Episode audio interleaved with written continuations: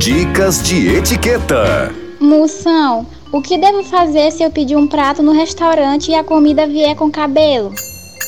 Você deve olhar logo pro cozinheiro. Se ele for cabeludo, não se preocupe. Mas se o cozinheiro for careca, isso que veio na sua comida é um penteio.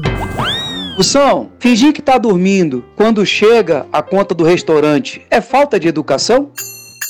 Não, é falta de dinheiro. Ô bicho pra dormir é liso. Além de liso, é escroto. Dicas de etiqueta.